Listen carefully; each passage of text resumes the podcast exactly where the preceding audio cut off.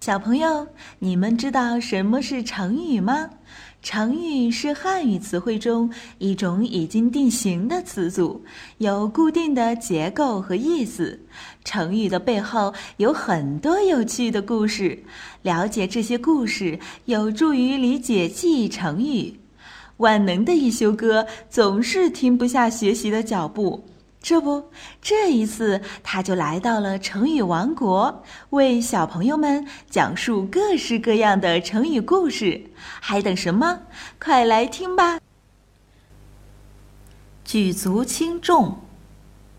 小朋友，如果老师夸你说我们要做的这件事情没有你就做不成了，那你会不会非常开心啊？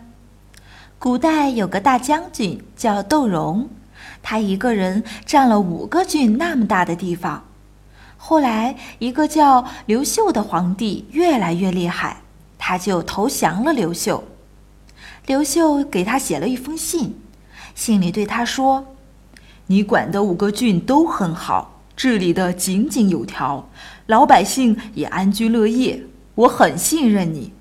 但是在你周围还有一些奸臣，他们想造反。”所以你的位置很重要，对以后统一全国起着关键作用。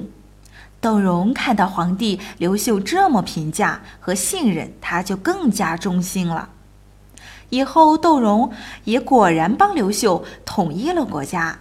后来人们就用“举足轻重”形容那些对一件事情起到关键作用的人。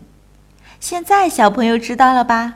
如果以后老师这么夸你，你也可以自豪地说：“我是个举足轻重的人呀。”好了，有什么想要跟一休哥分享的，微信关注一休哥，记住是艺术的艺哦。